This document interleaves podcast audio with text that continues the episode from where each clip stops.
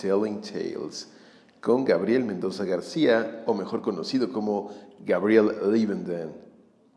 Muy bien, ¿de qué se trata este nuevo podcast que eh, estoy produciendo a la par de los otros proyectos como el programa de YouTube y también en ocasiones podcast, La Tetulia, el confesionario en YouTube y pues mis libros, y muchas cosas más que estoy emprendiendo a lo largo de, ya un poco más de 10 años de crear contenidos de diversos eh, ámbitos.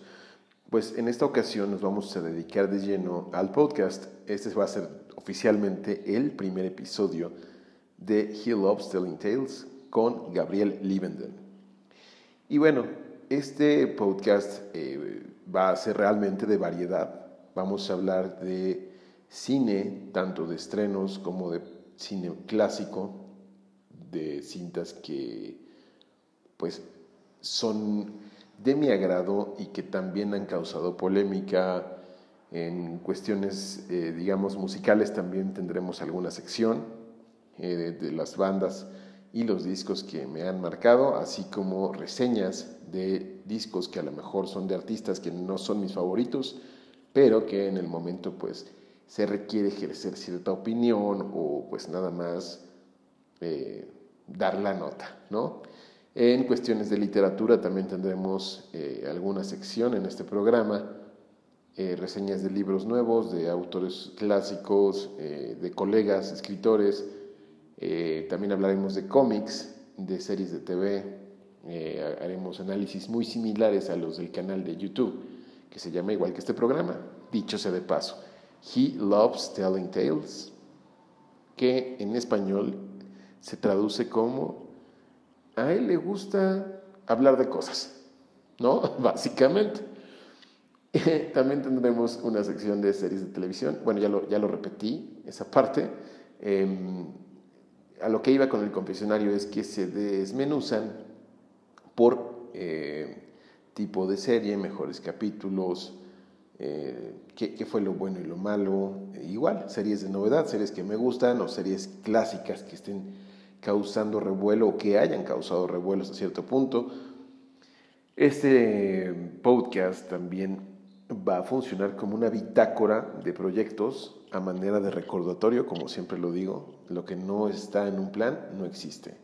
Y pues eh, para los que ya me siguen en otras redes, en Facebook, en Instagram, en YouTube, pues saben que yo siempre estoy planeando cosas. Yo no me puedo estar quieto, entonces eh, estoy planeando para este año 2020 una presentación muy importante para finales de año, para diciembre. Ya les estaré contando más aquí, habremos algún programa especial para desmenuzar más ese tema y pues eh, se vienen otras cosas, ¿no? Más continuamos con La Tetulia, nuestro programa revista de cultura pop, que tiene un tono mucho más socarrón que lo que vamos a, encontrar aquí en He Loves Telling Tales, en este podcast. Em, vamos a tomar temas también de sociedad. Eh, no me interesa politizar mucho.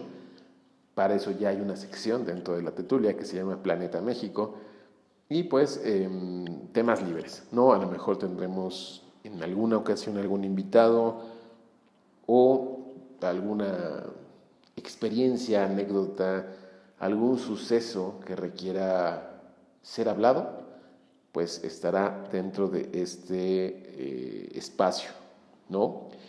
Y para estrenar este programa, el episodio número uno de este podcast, pues vamos a hacer una reseña musical. Vamos a hablar sobre el más reciente disco de una banda alemana que se llama Mono Inc. y el título del álbum es The Book of Fire, el libro del fuego.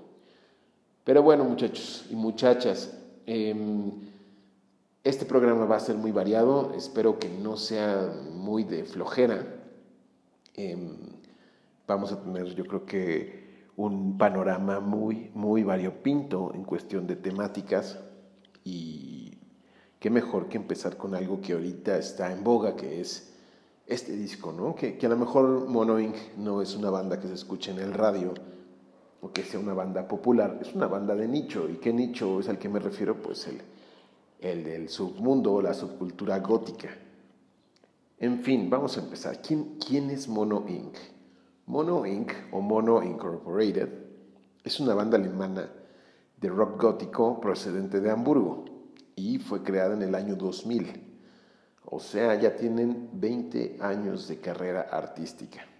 Y el creador de esta banda es un chavo, o, fue un chavo llamado Mickey Mono, o Mikey Mono. Realmente no sé cómo lo pronunciaron, si Mickey o Mikey, como voz principal y bajista de esta banda, eh, por el guitarrista llamado Carl Fornia, así es, un nombre inspirado en el estado de California y el baterista Martin Engler, a quien todos conocemos por ser hoy en día el líder y vocalista y compositor de esta banda.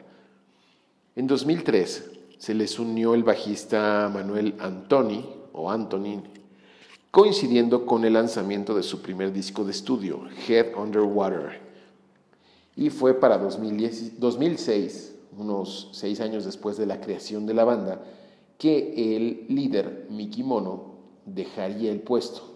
Para retirarse, no sabemos exactamente las circunstancias que lo llevaron a despedirse de la banda y el puesto fue ocupado por Martin Engler, dejando a su cargo en la batería, o sea, se pasó de la batería a la voz, a su esposa, Kata Mia, que en ese entonces no sé si fuera su novia, de hecho, no se sabe si están casados, o solo siguen siendo novios, pero ya tienen una hija. Y pues ella tiene una voz bastante angelical, bastante eh, eh, muy adaptable al sonido que está proponiendo Mono Inc. Y también es parte de la imagen del grupo, entonces ella funciona para varias cosas, pero su puesto real es baterista, luego corista y luego parte de la imagen. Y como dato curioso y triste, el vocalista original, pues murió en un accidente de paracaidismo durante el otoño de 2010. Así es, este tal Miki Mono pues, desapareció de la faz de la Tierra en 2010, en octubre.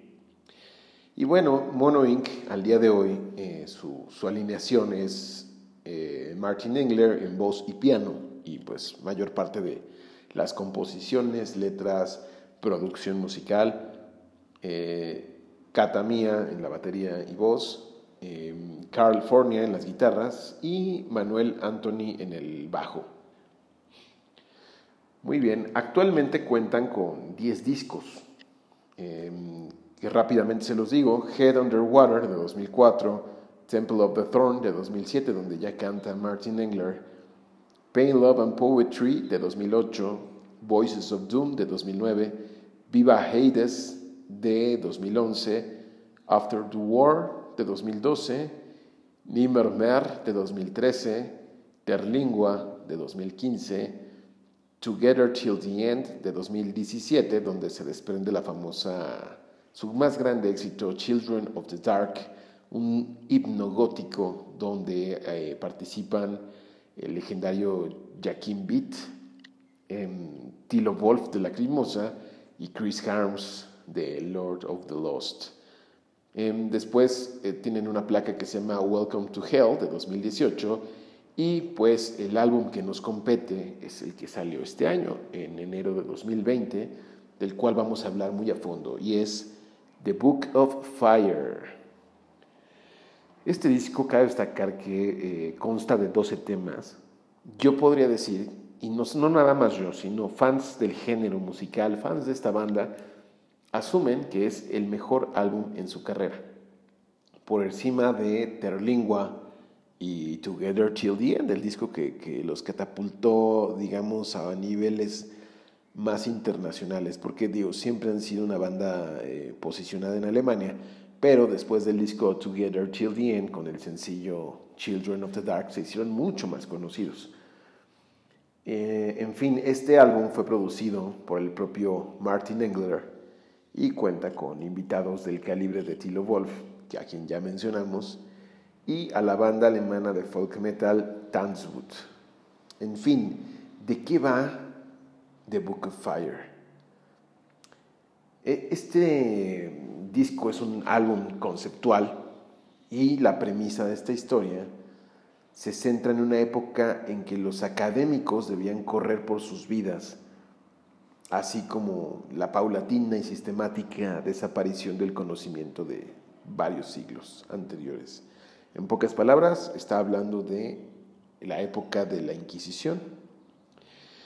Este álbum arroja luz sobre la historia del libro del fuego, un artefacto místico que posee en él pues un conocimiento secreto de siglos y siglos. Y el libro mágicamente o alquímicamente eligió a un joven sanador para ser su nuevo dueño en, esta época de oscuridad. ¿no? La persecución, la tristeza y el sufrimiento que la Inquisición sedienta de sangre le infligió al personaje y su lucha por la libertad están prácticamente envueltos de una manera tremenda por los cuatro músicos en torno al autor intelectual de esto, que fue el propio Martin Engler.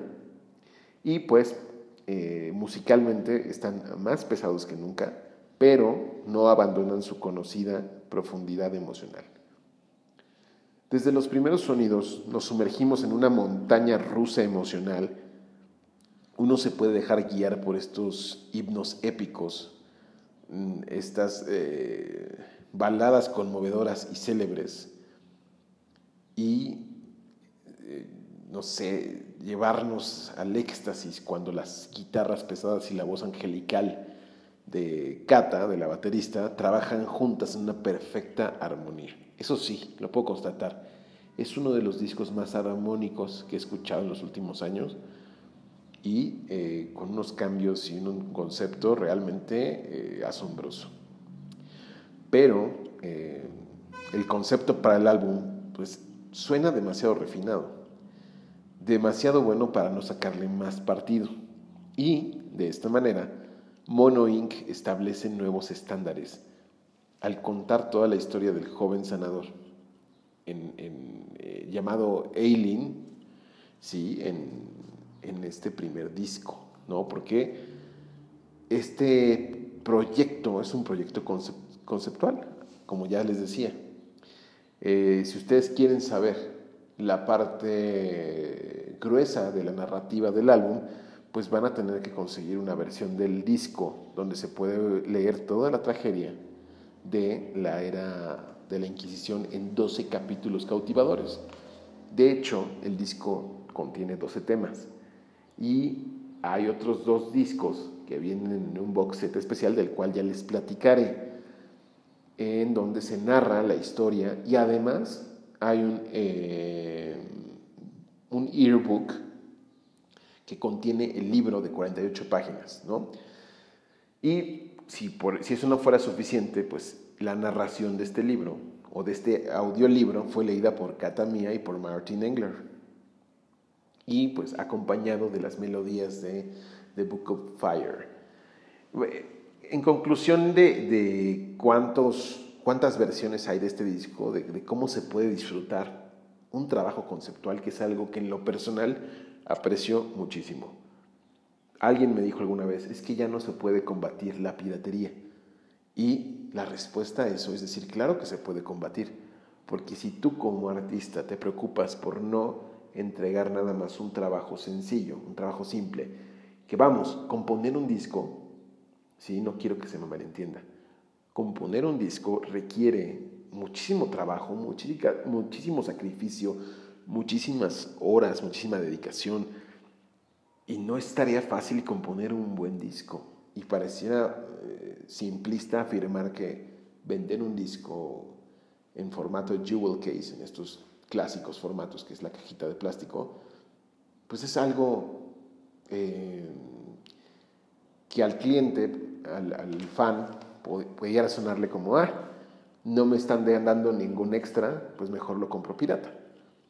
Por desgracia, esa es la mentalidad que acontece hoy en día. O ni siquiera ya comprar pirata, porque eso ya, ya está de más. Los discos ahora se escuchan en YouTube, se escuchan en, en plataformas como Spotify y em, pues ya está de más el, em, adquirir un álbum de estas características. Y por ello, eh, Mono Inc. se lució con esta producción, la cual se eh, editó en cinco formatos distintos, ¿no? Es un tesoro musical y que nos da, eh, nos da para mucho, para, para, leer, para ver, para escuchar, para realmente identificarnos con la historia que quieren contar. Y em, lo pueden conseguir por medio de Amazon. No compren piratería en Mixup. Así es, hay piratería en Mixup. Y para mencionarlo, pues, eh, tiene que ver con ciertos artefactos con forma humanoide hechos de paja que sirven para espantar cuervos. Hasta ahí se los dejo, ¿no? No quiero meterme en controversias, pero pues sí, hay piratería en, en Mixup. Pero bueno, métanse a Amazon o a la página oficial de Mono Inc. y van a encontrar estas cinco versiones distintas. La primera versión, pues, digamos que es el, eh, CD regular, el cual es doble. Eh, contiene los, el disco 1 contiene los 12 temas y el disco 2 los mismos, pero en versión instrumental. Eh, tenemos la edición de lujo, que es un digipack de un CD más DVD, que contiene, pues el CD contiene las 12 canciones y el DVD trae tres de los videos oficiales que se desprenden del disco, los tres sencillos, y el making of de los videos y del disco. Después tenemos la edición limitada de doble vinil, que pues ya está de moda sacar viniles eh, como parte de los lanzamientos musicales. Tenemos el Earbook de 28 x 28, es un librote bastante grueso Contiene tres discos, un DVD y el libro de 48 páginas. El CD1 trae el disco original, el CD2 y el 3 contienen los 12 capítulos del libro narrados por, por Martin y Kata, y el DVD es lo mismo que el de la edición regular. No obstante, los comentarios de los que lo han comprado afirman que la impresión del texto en el libro no es muy legible. Y finalmente, la quinta edición es un box set limitado que contiene el CD con sus 12 rolas, el DVD en formato digipack, un reloj en forma de caja musical, una postal autografiada por toda la banda, una bufanda, un póster y una libreta. Entonces, ya saben, tienen, yo en lo personal, yo compraría el earbook para disfrutar de toda la experiencia, ya que trae los discos, el DVD y el libro. Ahora bien, me podrán decir, oye, pero ¿por qué no trae ninguna edición más que la normal eh, el disco de puras instrumentales, porque el earbook, eh, los, el disco 2 y 3 que tienen las narraciones, se acompañan precisamente de las versiones instrumentales que vienen en el formato regular. Entonces sí es un disco muy completo que trae todo. La verdad yo preferiría sacrificar la postal autografiada, la bufanda, el póster, la libreta por, por tener un earbook, ¿no? con el libro conceptual, con todo el trabajo que se desea eh, imprimir y compartir. Muy bien, vamos a ver, de las 12 canciones, eh, vámonos por partes.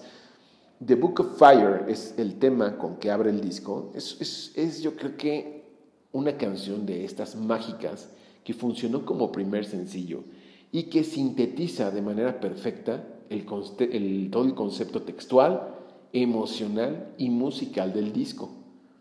Es decir, es un resumen de todo lo que vamos a encontrar en este gran trabajo. Fue un acierto sacarlo como primer sencillo y fue un acierto ponerlo en el número uno de las 12 canciones. Eh, musicalmente es muy folky, es algo que, pues Mono Inc. no acostumbra mucho a hacer y te transmite perfecto la época que quieren retratar, que es la, la Edad Media, ¿no? la Santa Inquisición, el oscurantismo.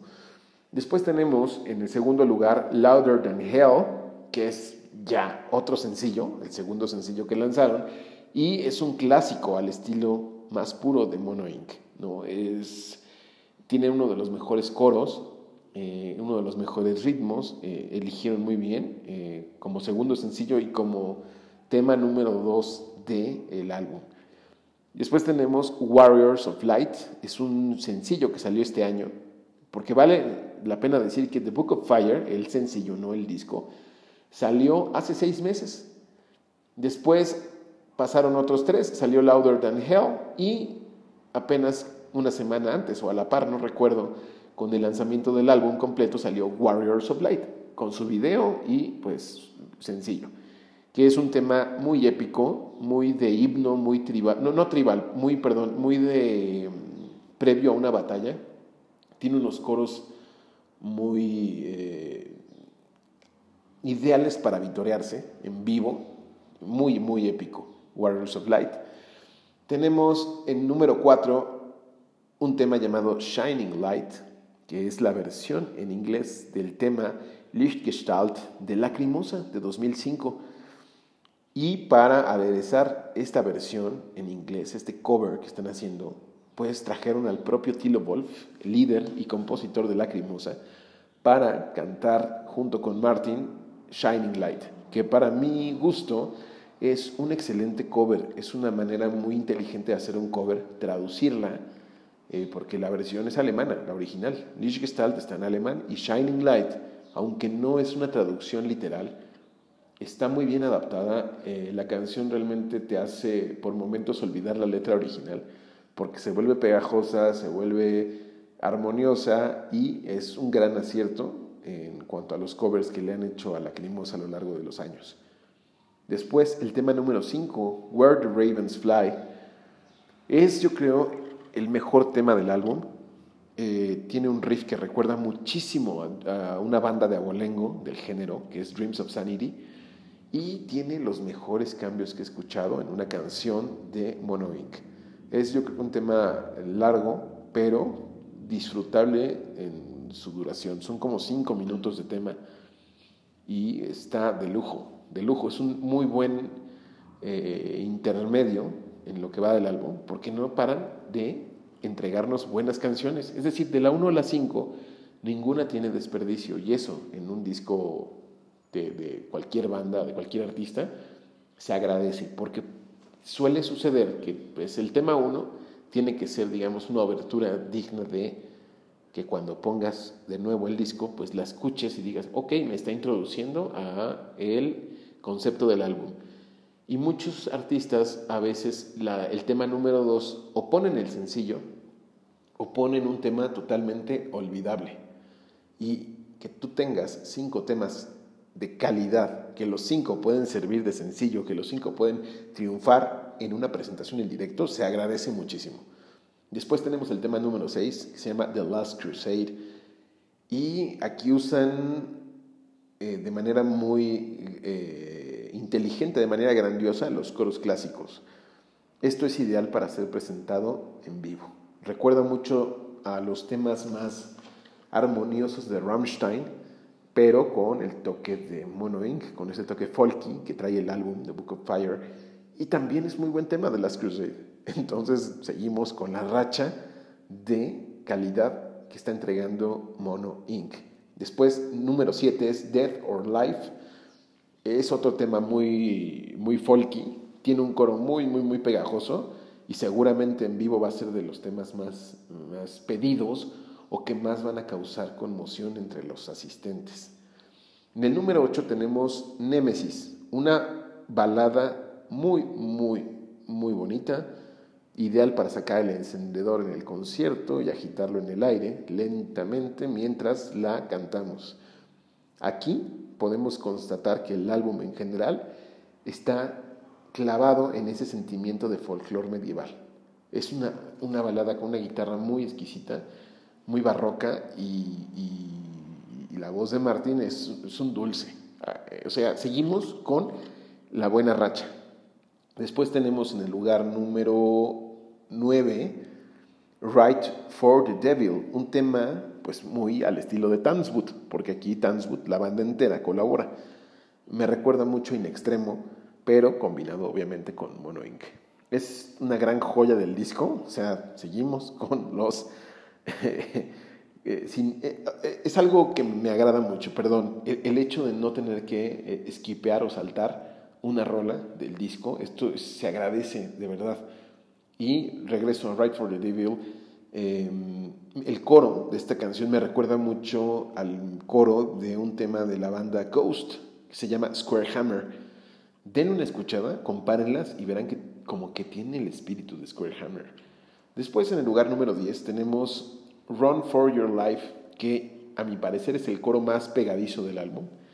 Es una canción que, pues, al igual que todas las que, les he mencionado, puede ser un gran sencillo.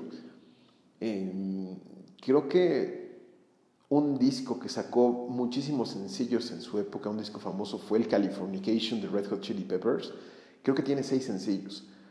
Em, y, esto da para eso, ¿eh? O sea, realmente aquí se pueden extraer fácilmente unos 5, 6, 7 sencillos, lo cual ya se me haría un abuso, pero vaya, Run for Your Life también en vivo va a estar genial. Después tenemos en el número 11 The Gods of Love, que es el tema más oscuro y pesado del álbum, pero eh, a pesar de ello, digo que las guitarras están muy potentes, aquí se nota como el álbum comienza a decaer. ¿no? Un poquito. No estoy diciendo que sea mal tema, está bien, está en sintonía, pero después de 10 canciones geniales, esta onceava pues ya se empieza a tornar eh, como un pequeño, muy breve desencanto. No digo que sea mala, repito, es rompe un poquito con el ritmo al que nos tenía el disco. Y finalmente, la número 12 con la que se cierra es What Have We Done?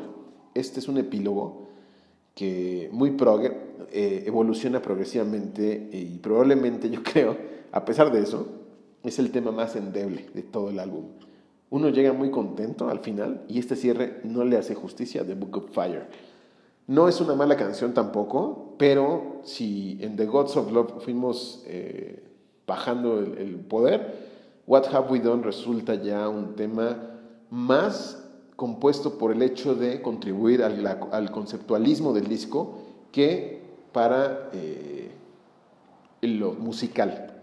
La dirección musical está totalmente desligada de este tema y si el disco lo hubieran hecho de 10 rolas, para mí hubiera sido un 10 perfecto.